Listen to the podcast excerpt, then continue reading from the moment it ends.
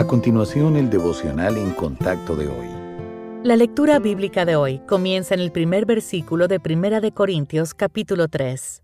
De manera que yo, hermanos, no pude hablaros como a espirituales, sino como a carnales, como a niños en Cristo. Os di a beber leche, y no vianda, porque aún no erais capaces ni sois capaces todavía, porque aún sois carnales. Pues habiendo entre vosotros celos, contiendas y disensiones, ¿No sois carnales y andáis como hombres?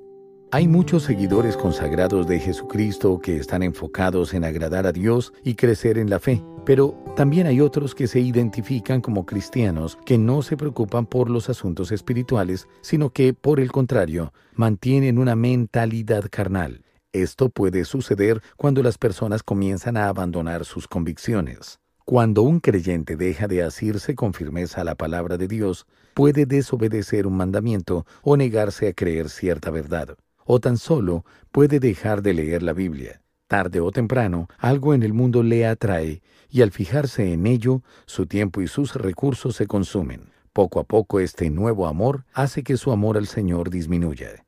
Después de un tiempo, otros aspectos del mundo que alguna vez le parecieron detestables no parecerán ahora tan malos el creyente puede incursionar en ellos y al final entregarse a los tales con toda tranquilidad. Inevitablemente, su testimonio se verá socavado, porque ni su conducta ni su carácter son apropiados para una persona cristiana. Es importante que los creyentes se resistan a entregarse a cosas que nunca pueden dar paz duradera. Si usted ha cedido a la mentalidad del mundo en algún aspecto, arrepiéntase y vuelva a su primer amor, al Dios que le salvó. La paz y el gozo son las recompensas de quienes anhelan agradar al Señor.